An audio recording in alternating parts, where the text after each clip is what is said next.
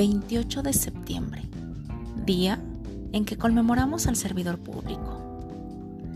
Hola amigos, buenas noches. En este podcast les voy a hablar un poco del servicio público y la marca personal que tienen estos distinguidos servidores públicos.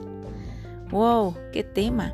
Definitivamente creo que al decir servidor público a todos se nos viene a la mente aquella idea del servidor público burocrático, lento, que nos hace los trámites mucho más tardados e imposibles.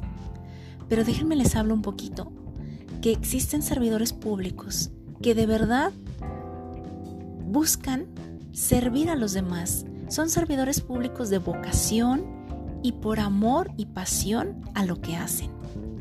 Debo decirles que tengo 12 años laborando como servidora pública y donde he aprendido y he conocido miles de personas que se han desarrollado definitivamente dejando una marca y una huella en los demás.